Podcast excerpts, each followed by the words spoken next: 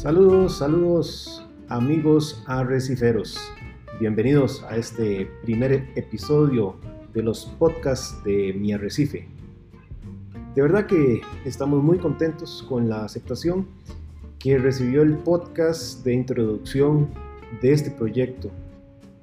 Que para mí, pues, esto es simplemente un disfrute complementario de este pasatiempo que tanto nos enamora. Espero que estén muy bien, que la estén pasando de lo mejor en el transcurso de esta semana y que sus acuarios se estén portando de la mejor manera. Noche bonita acá en mi ciudad, en Costa Rica. Y espero que también en sus ciudades estén disfrutando un muy buen tiempo. No sé si se percataron, pero iniciamos esta semana con una muy buena noticia, por lo menos para aquellos que vivimos en América y que vemos en la herramienta de los análisis de ICP algo que nos permite ser muy eficientes en la administración de nuestros acuarios, que nos permite lograr alcanzar mejores niveles con nuestros acuarios.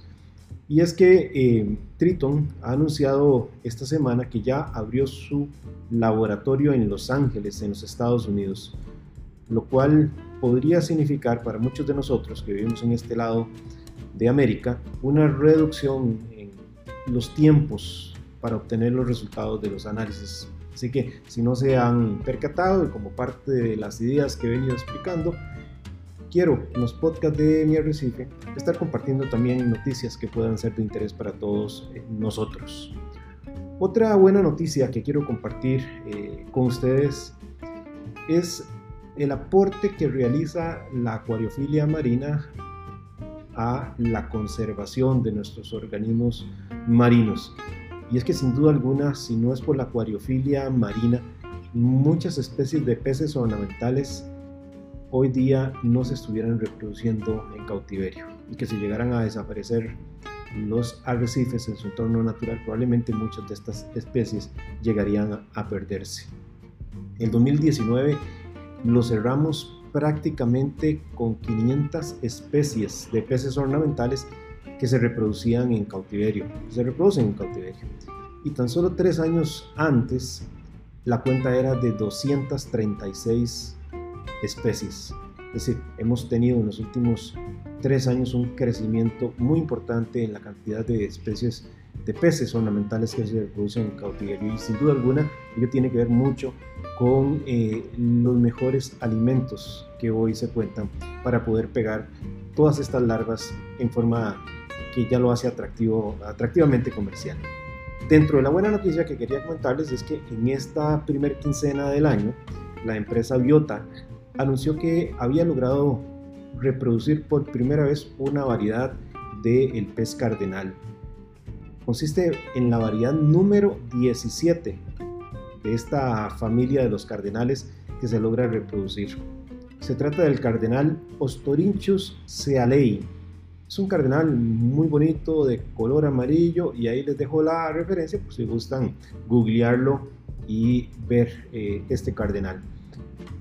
No sé a ustedes, pero a mí estas noticias de estos avances que logra la acuariofilia realmente eh, me emocionan mucho porque son ese reflejo que antes comentaba de lo que puede hacer nuestro pasatiempo por la conservación de los eh, recursos marinos.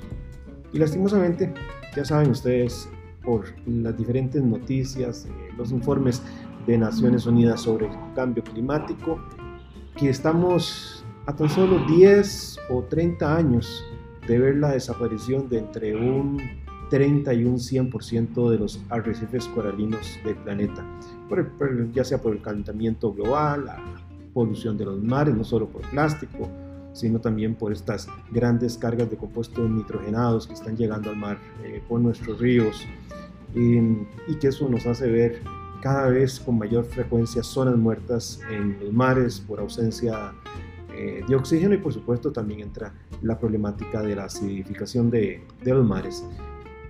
Así que, ¿cómo no vamos a estar felices con noticias sobre nuevas especies de peces ornamentales que se reproducen en cautiverio? Ya que por lo menos es una garantía de que esta eventual lista de casi 500 especies que se reproducen en cautiverio, pues no llegarán a desaparecer con la pérdida de los arrecifes si es que como humanidad no logramos resolver nuestras broncas. Recordemos que los arrecifes coralinos son tan solo el 1% del territorio marino, pero sostienen la vida del 25% de las especies. Pero bueno, gracias a la acuariofilia, hoy prácticamente 500 especies tienen garantizada su existencia. Y eso que no hemos entrado a hablar de los corales, que probablemente serán un tema obligatorio en los próximos eh, podcasts. Y que cada uno de nosotros como acuaristas tenemos una gran responsabilidad de entender de que no solo estamos en un pasatiempo, sino que también tenemos un banco genético en nuestros hogares que garantiza la sobrevivencia de los corales y que eventualmente podemos ser parte de la solución para restaurar los arrecifes en el planeta si algún día llegaran a desaparecer. Eh, por ello, personalmente creo que compartir todo el conocimiento eh, posible, y eso es lo que me mueve a mí a través de las plataformas que tengo, ya sea de Facebook, de YouTube, eh, de Instagram y ahora esta de los podcasts, compartir todo el conocimiento que tengamos, ya sea poco, ya sea mucho, que nos permita eh, ser mejores acuaristas, ser acuaristas más responsables, va a impactar en ese compromiso de preservar los organismos para nuestras generaciones futuras. Por ejemplo, dentro de esta situación que les comento, eh, creo que todos somos conscientes del grave peligro que enfrentan los caballitos de mar. Creo que no en pocas oportunidades hemos visto notas donde se dan decomisos muy importantes de caballitos de mar disecados y que normalmente son exportados a los países asiáticos con creencias eh, de que son productos eh, que mejoran la salud o son alguna, algún tipo de afrodisíaco. Pues bueno, gracias a la acuariofilia marina y a esta reproducción de peces ornamentales que ya se hacen en cautiverio, tenemos 28 especies de, pez, de caballitos de mar que ya se reproducen. Y una familia muy cercana a los caballitos de mar, como los piefish o, los peces aguja, ya tenemos 15 especies que se reproducen. Y finalmente, dentro de esta familia de los peces signátidos, tenemos los dragones. De estos, al año 2019, ya teníamos una contabilidad de dos especies reproducidas. Entonces, es significativo el aporte de la acuariofilia a la conservación. Y estas noticias, como la que salió en las primeras semanas de, de enero, pues nos motivan mucho. Tenemos un cardenal que se suma a la lista de los peces reproducidos en cautiverio. En otro tema, dado que estamos iniciando el año, me pareció muy interesante poder hacer un ejercicio de lo que la acuariofilia marina podría esperar para este año 2020. Y por ello quiero compartirlos por lo menos lo que personalmente creo será importante o lo que podría llegar a ver la acuariofilia marina en este 2020. Para mí un gran aspecto va a ser la consolidación de los controladores y los dosificadores, ya que nos van a permitir hacer un acuarismo más fácil darnos una extraordinaria estabilidad en los parámetros más importantes, los parámetros mayores de nuestros acuarios. Por tanto, vamos a mejorar la calidad de vida de nuestros organismos marinos y de ello todo lo que se deriva de esto. Por supuesto, al contar con mayores herramientas, vamos a poder hacer una acuariofilia que colabora más con esa, con esa conservación de la que conversábamos momentos atrás. Del 2017 al 2019 vimos la llegada de controladores y dosificadores, pero dando sus primeros pasos en, el tema de la alcalinidad. Y uno de los primeros, si no fue el primero, fue el cache Gurdien, creo que asiático de Taiwán, no estoy seguro de, de, dónde se está fabricando, pero me, me, parece que es de esos lados, Después llegó el cache director de la compañía GHL. Luego también hizo presencia el cache lab de la empresa Pacific Sound. europeos estos dos últimos, como decía el primero que cité, asiático, y luego también entra en escenario el Alcatronic, también eh, europeo. Para finales de 2019, la empresa Neptune logra colocar ya en el mercado un equipo que estuvo muy esperado por los acuaristas, que es el Trident, y con ello ya no solo podíamos medir eh, de forma automática la alcalinidad, sino también se agregaba el calcio y el magnesio. Para este año 2020, por eso es que señalo que veo que es el año de la consolidación de estos controladores y dosificadores, tenemos la participación de SEPTA con su Autobalance y AVEX para medir el calcio, el magnesio, la alcalinidad. Eh, para finales de, de, febrero, si mal no estoy, eh, GHL ya estará ofreciendo su Ion Director que nos permitirá medir el calcio, la alcalinidad, magnesio, nitratos, el potasio y el, y el sodio. Y también está en esa lista de aterrizajes para el primer trimestre del año, o se espera, a la gente de Fucostronic con la llegada de su equipo Mastertronic, que nos va a medir fosfatos, nitratos, magnesio, calcio, como complemento a su equipo de la Alcatronic, que ya hoy día mide la, la alcalinidad. Todos estos equipos nos darán la lectura de estos parámetros tan importantes y al estar vinculados a las bombas peristálticas que ellos mismos administran, pues van, vamos a tener la posibilidad de que dosifiquen cualquier faltante de alguno de estos parámetros para dejarlo en su nivel recomendado. O bien, si está por encima ese parámetro del nivel ideal, pues suspender la dosificación hasta que se alcance ese rango recomendado.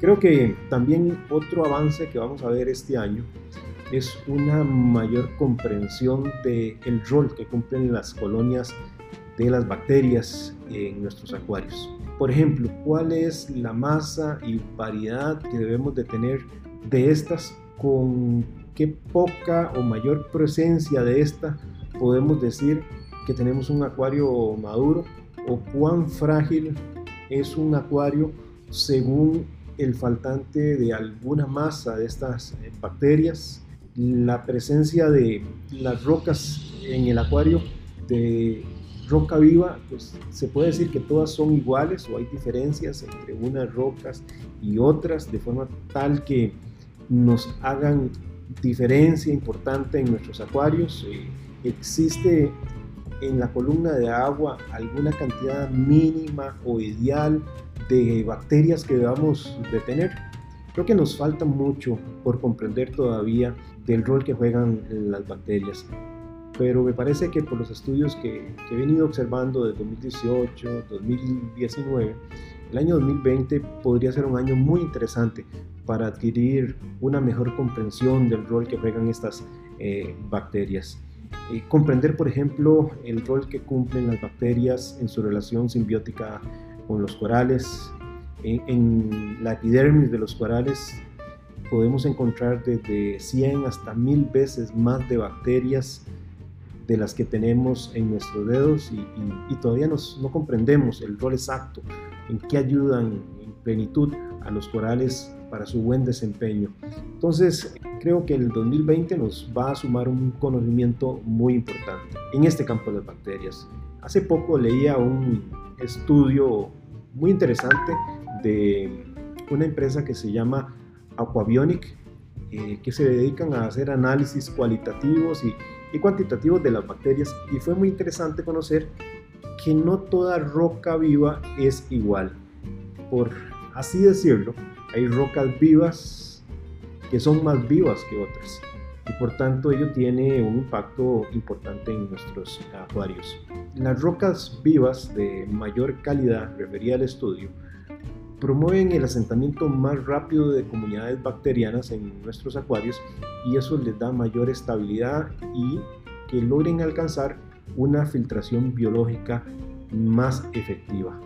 O sea, rocas vivas de menor calidad serán menos efectivas en la filtración biológica. Y por eso llamo que, que este año puede ser un año muy interesante, porque si lográramos comprender el rol de estas bacterias, podríamos tener una mejor idea de cuál es cualitativa y cuantitativamente las bacterias que deberíamos de tener en nuestro acuario para que éste prospere de la mejor eh, manera. La calidad, dice este estudio, de la roca no, es, no se puede reducir a un tema de, de mera diversidad microbiana, sino que también hay que contemplar, además de esa diversidad, hay que contemplar cómo está integrada cada comunidad de bacterias. Si en cada comunidad además hay un equilibrio entre sus individuos. El rol de, de las comunidades microbianas no se limita solo al ciclo del nitrógeno, sino que va más allá, incluso en temas de prevención de enfermedades, de control de algas indeseables, eh, cianobacterias eh, y otras tareas. Sin embargo, las comunidades bacterianas pueden competir entre ellas, por lo que no solo es un tema de diversidad, sino de equilibrio en cada una de estas eh, comunidades. Para el investigador Eli Meyer, que, que es el autor de este estudio que les decía que estuve leyendo, dice que él tiene algo muy claro, y es que él no iniciaría un acuario nuevo con roca muerta salvo que sea para propósitos de investigación. Dice que desde la perspectiva de los microbios, por tanto, hay que reducir su eh, explicación a esa dimensión exclusivamente de los microbios. Le es claro que la roca viva es indispensable para establecer una adecuada comunidad microbiana, como la que se podría encontrar ya en un acuario maduro. Y dice que eh, Producto de sus investigaciones, la roca muerta por sí sola no puede llegar a alcanzar una comunidad como la que se puede observar en las rocas vivas. Bueno, no, no sé a, usted, eh, a ustedes, pero a mí realmente cuando leo estas cosas, lo único que a veces concluyo es lo mucho que nos falta por aprender y por entender para poder lograr mejores resultados en, estos ecosistemas artificiales que tenemos en cada uno de nuestros hogares. Y creo que para este año 2020 podemos conseguir un mejor entendimiento del rol que juegan los microbios en su relación simbiótica y también en su desempeño para nuestros ecosistemas.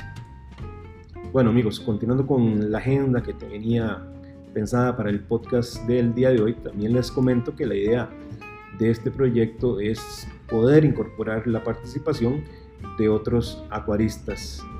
Por ello, a la distancia me acompaña desde Ciudad México Raúl Labastida y desde España nuestro amigo o amigo de muchos de nosotros, Joan Xavier. Empecemos con vos, Raúl. ¿Qué esperarías para nuestro pasatiempo en este año? Hola Hernán, te agradezco nuevamente la invitación para aportar mi granito de arena a tu nuevo foro que es este podcast. 2020 está aquí he estado pensando sobre lo que creo veremos este año en nuestro hobby. Pienso que veremos salir de todas las marcas conocidas y algunas nuevas, nuevos productos, lámparas, bombas, skimmers, alimentos, suplementos, etc. Todo lo que abarca las tres columnas que en mi opinión sostienen nuestros acuarios, iluminación, filtración y química. Quizás veremos nuevos, eh, nuevos productos con nuevas aplicaciones, lo que creo que tendrán los mejores productos que veremos es una mayor base científica. Es decir, que vendrán acompañados con estudios más serios. No solo serán productos que prometan en su etiqueta ser tal o cual cosa por nuestros acuarios, sino que tendrán una mayor carga de información científica detrás de ellos. Así, por, por ejemplo, creo que veremos nuevas lámparas con nuevos y mejores combinaciones de LEDs, con estudios sobre las longitudes de onda más efectivas para el desarrollo de los corales. Nuevos difusores, por ejemplo, porque es un área donde se están haciendo muchas mejoras ya que la integración de las diferentes longitudes de onda de los LEDs cada día demuestran mejores resultados. Los difusores podrían tener ópticas mejoradas que permitan usar LEDs UV más potentes sin que estos terminen quemando sus propios lentes. Las bombas de circulación, generadores de ola y dosificadoras seguirán mejorando con la integración de tecnologías que se usan en otras industrias como la farmacéutica o la industrial. Los químicos que usamos en los acuarios también seguirán mejorando en todas las marcas, pues cada día más y más reefers con el aumento de los análisis de ICP-OS descubren la realidad sobre muchos de los productos que usan. Así los fabricantes se verán forzados a mejorar su, calidad o desaparecer. Eso es lo que veo para este año y hasta los dos que le siguen. Gracias y saludos a todos los que están escuchando y siguiendo este podcast. Muy interesante, Raúl. Y te voy a comprometer públicamente para que conversemos de un super tema que tocaste. Ese triángulo de las bases del acuarismo. Iluminación, filtración y química. Como decía, desde España también nos acompaña Joan Xavier. Y Joan Xavier, ¿qué estimas ¿Qué es lo que verá el pasatiempo para este año 2020? Hola amigos de mi arrecife, soy Joan Xavier de Easy Reef. Os mando un fuerte abrazo desde España y mis felicitaciones para mi arrecife, que espero que con esta iniciativa de los podcasts pues tenga tanto éxito como el que nos ha venido ofreciendo o nos ofrece regularmente el amigo Hernán con sus vídeos, sus famosos vídeos. Hernán me comentó si podía hacer un poquito de previsión de lo que a mi entender iba a ser el año 2020, las cosas que estaban por venir. Bueno, yo creo que va a seguir evolucionando todo el tema de automatización de los, de los acuarios. Esto viene muy ligado a la búsqueda de la mayor estabilidad posible y tanto en, bueno, pues en el balance iónico como en la alimentación, todo tiende a que de alguna manera sea lo más automatizado posible. Evidentemente, los tiempos actuales no, no nos permiten poder dedicar un excesivo tiempo a nuestra afición y, la consecuencia es que necesitamos automatización. En cuanto a lo que Easy Reef mm, tiene pensado este año promover, pues mira, eh, estamos en varios, en varios proyectos. Los más importantes, pues uno es eh, la puesta en el mercado definitivamente de nuestros reactores para el cultivo de alimento vivo para el acuario.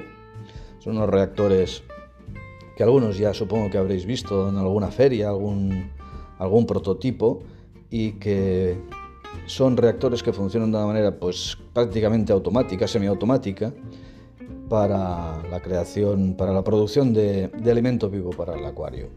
El acuario se, bueno, pues se beneficiará eh, en todos sus niveles, desde los corales a los peces y a todo lo que puebla el acuario, el alimento vivo, microscópico, pues siempre va a resultar un gran, un gran avance.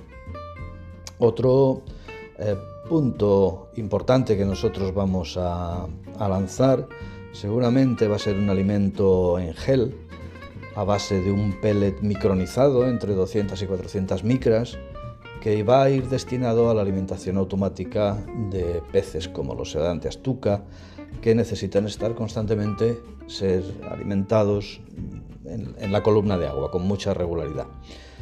Si no, estos peces, desgraciadamente, a pesar de todo lo bonito que son, no es posible mantenerlos. También eh, hemos lanzado en, España eh, en 2019 una nueva línea de producto que nosotros hemos bautizado como Mastic Fish Care. Eh, em, básicamente son unos productos nutracéuticos para el control de las enfermedades de los peces. Como todos sabéis, es muy difícil tratar a los peces en, un acuario cuando están conviviendo con corales y evidentemente eso nos limita tanto, tanto, tanto las posibilidades de actuación que se convierte en casi imposible. Bien, la línea Mastic Fish Care está basada en, en dos productos. A uno le hemos llamado Mastic Phenol.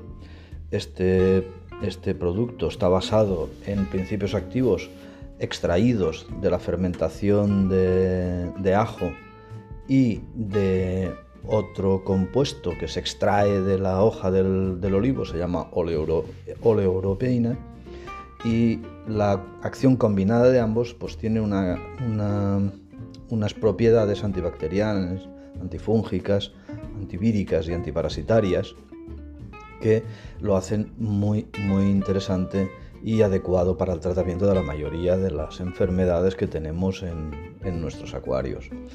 A este producto también le hemos añadido una solución a base de ácido fórmico y ácido lignosulfónico que potencian toda, esta, toda la acción, eh, digamos, antimicrobiana de los compuestos que tiene Mastic Phenol.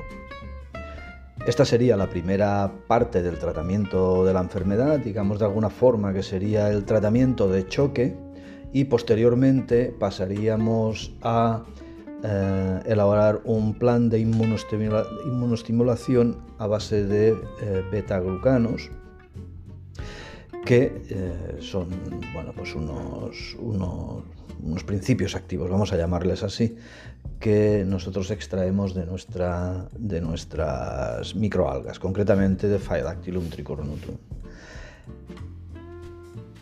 Nosotros desde luego tenemos una confianza extrema en que esto se, esto se llegue a implantar bien en el mercado porque la, actuación, la, actual, la actual regulación eh, en cuanto a medicamentos mm, para veterinaria pues cada vez es más restrictiva y no deja margen de actuación. Por otra parte, ya finalizando, pues otro de los productos que tenemos, eh, estamos ya trabajando con él desde hace al menos dos años, es en el control del fosfato mediante la acción de una, una arcilla eh, ácida eh, combinada con lantano que tiene la propiedad de que cuando digamos eh, juntamos una molécula de, de esta arcilla con una molécula de lantano y una molécula de fosfato se crea un cristal que es totalmente insoluble. Con lo cual aseguramos que bloqueamos el, fosfato sin que haya posibilidad de que vuelva a pasar a la columna de agua. Y esto es todo lo que eh, creo que vale la pena o que, bueno, que, es interesante eh, saber que va, que va a aparecer en el mercado y, bueno, espero que también llegue a Costa Rica en, en un tiempo pues, pues corto. Pues nada amigos, lo que os había dicho antes, todos mis deseos de éxito para esta iniciativa de Hernán y, ya sabéis, donde me tenéis para cualquier cosa que podáis necesitar. Un abrazo grande para todos. Hasta luego. Amigos, ¿y a ustedes qué les parece las observaciones para este 2020? ¿Qué estiman ustedes que va a haber la acuariofilia durante este año? Espero que me envíen sus mensajes, idealmente de audio, para poder compartirlos en nuestra próxima entrega. Enviar los mensajes es bastante sencillo. Entren a la página de Anchor de mi Recife. Ahí van a encontrar un botón que dice enviar mensaje. Graban el mensaje y me lo envían. Me interesa mucho poder contar con sus opiniones y que hagamos más dinámica la entrega de todos estos materiales que compartimos. Una sección que quiero que sea parte de los podcasts de Mi Recife es la de los peces. Así que vamos a inaugurar esta sección con un tema bien polémico, eh, cuyo ejercicio pienso vale la pena que también debemos hacer más adelante con los corales, pero empecemos en esta oportunidad con el de los peces. Yo no sé ustedes si tuvieron experiencias similares de de su época de niños, yo me acuerdo cuando era niño eh, que me le escapaba a mi pobre madre para ir a, pequeños riachuelos, quebradas o acequias, como les decimos acá en Costa Rica, allá por finales de los años 70. Llevaba un pascón que también le robaba de la cocina a mi madre y un par de frascos de cristal de una marca de, mayonesa muy común en aquella época aquí en Costa Rica. Uno era un frasco pequeño y el otro era un frasco bastante grande. Con el pascón trataba de capturar las oluminas, las Brachirapsis olumina. Las que capturaba las iba poniendo en el frasco pequeño, las miraba y escogía aquellas que mm, quería dejarme. Las que no me interesaban las devolvía a la quebrada y pasaba aquellas oluminas que me había dejado, las iba pasando al frasco grande. Esas eran las que me traía luego para mi casa y las ponía en un acuario de 20 galones. El criterio ahí era una selección sobre lo que a mí me gustaba observar. Cuento esta historia porque el tema de debate que quiero plantearles es si valen ciertos peces lo que se cobra por ellos. Es decir, en el mercado encontramos algunos peces con un alto precio, pero son estos precios los que deben de ser. ¿Creen ustedes que estos son acordes tal vez con parámetros de belleza o porque son escasos o complicados de conseguir o simplemente porque son un capricho tenerlos por razones de estatus económicos u, otra razón. Veamos algunos, algunos casos. El ángel peppermint, que es el pez, el centropige boiley, es endémico de Roratonga, de las Islas Cook. Incuestionablemente es un ángel de gran belleza que vive a profundidades de entre 90 y 120 metros donde hay poca iluminación. Acostumbran vivir cerca de las rocas, de, las partes cavernosas de las rocas y que su recolección puede implicar un trabajo muy especializado por parte de, buzos con mucha experiencia.